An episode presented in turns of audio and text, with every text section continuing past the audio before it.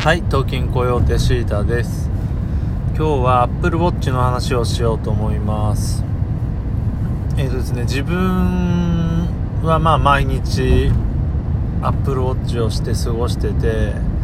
まあこれはもう今や、えー日々の生活に欠かせないものとなっていますね。で、この Apple Watch って、まあ自分もそうだったんですけど、特になんて言うんでしょうね。持って、持ってない時っておかしいが、興味がない時、もしくは、持ってない人の興味を非常に、非常にっておかしいね。持ってない人は興味を持ちづらいものだと思います。そんなのいらないじゃん対象だと思うんですよね。う んで、じゃあ逆に持ってる人の満足度もめちゃくちゃ高い気がして、えーとまあでも最近は AirPods が非常に伸びてるらしいんですけど、まあこの Apple Watch、まあどう、難しいな。確かにどっちかがないとしたらどっち選ぶって言ったら難しいというか多分 AirPods を取っちゃうとは思うんですが、まあこの3つ？iPhone、AirPods、Apple Watch この3つが揃うともうめちゃくちゃえーと生活生活が良くなりますね。はい。あの3つセットが絶対いいと思います。でそうですね。あのよくよくじゃないか。あの目にしたの目にした言葉があって最近ネットで。新しい iPhone を買うんであれば Apple Watch を買った方があのー幸福度というか便利度が上がるよっていうのがあってまあ確かにそうかなと思いまして。でまあ何が便利なのかっていうまあ話してみましょうね。手っ取り早く。ただこれは難しくて結構有識者の方々も Apple Watch じゃ何がいいのっていう勧めるのって結構難しいよねという話をしているので、えー結構難しいんですが いきますかね。とりあえずあの話しておこうかなと思います。でまず第一に、えーまあ、元は多分そうそれが一番の狙いとして作られたと思うんですが通知ですね。これはまあもちろんどれの通知を受ける受けないっていうのがあって、まあ、割と最近では通知をできる限り減らすっていうのがポピュラーみたいですが、えー通知が iPhone 見なくても分かります。例えば誰から LINE が来たとか、えー誰からメールが来たとかまあ Twitter とかの、まあ、リプが来たのも分かるし、えー電話ですね。結構ね重宝してるのが電話が鳴りました。つまり、あのー、AirPods をつけていると電話が鳴った時にそのまま出れます。AirPods をタップすることにより出れるんですが何かをしながら、まあ、それは洗い物でもいいですしまあそれは車の運転でもそうですが手が離せない時に電話鳴りました。で、えー、AirPods で出れるんだけど相手が誰だかわからない状態で電話に出るのって結構あのー厳しいと思うんですよね、えーなのでそこで電話 Apple Watch を覗くと誰から電話かっていうのが見れるわけですよ。なので洗い物してます。電話鳴りました。で iPhone はポケットの中にあった場合に腕をキュッと傾けて誰からかを見てまあそのまま Apple Watch をタップしても出れますし、えー、AirPods をタップしても出れるというね。まあそそれがねかなり俺の環境だとでかいかなっていうのがあります。あとはえーとですね Apple Pay も使えます。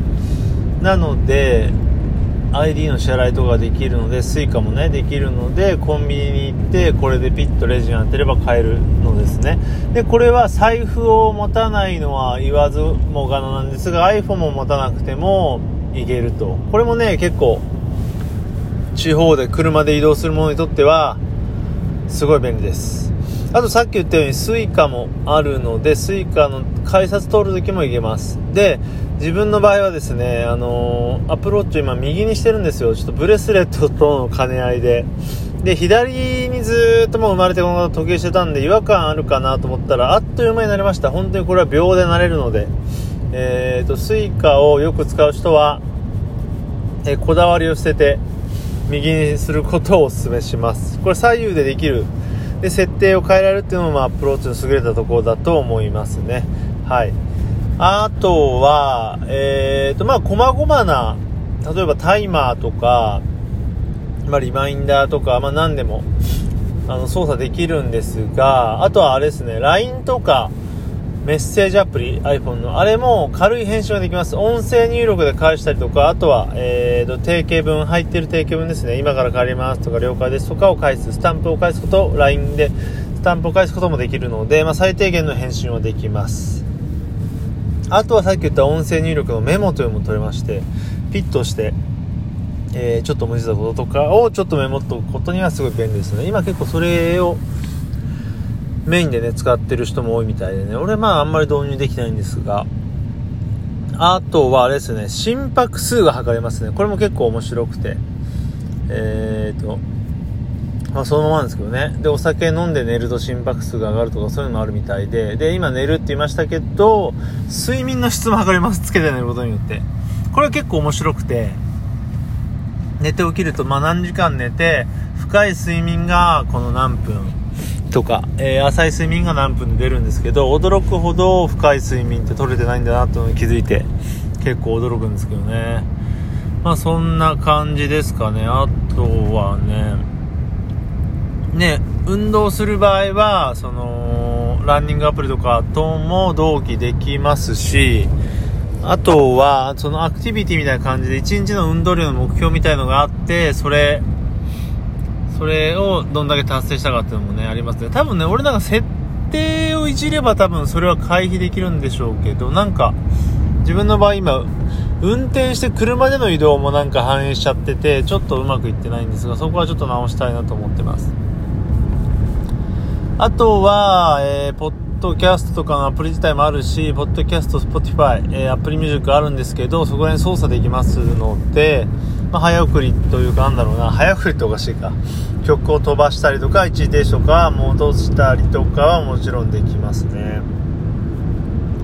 まあそんな感じで、えー、まあ基本的には当たり前ですけど iPhone とセットなので、